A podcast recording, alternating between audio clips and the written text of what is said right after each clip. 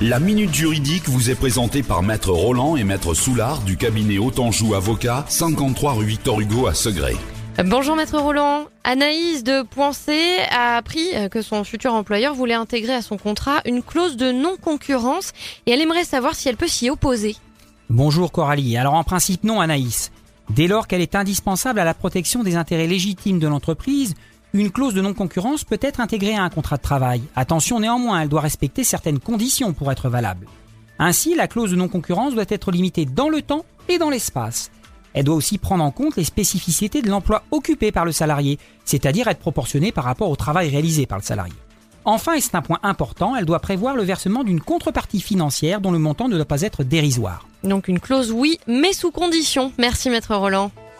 Autanjou Avocat, cabinet d'avocats installé à Segré depuis plus de 7 ans pour vous conseiller et vous défendre.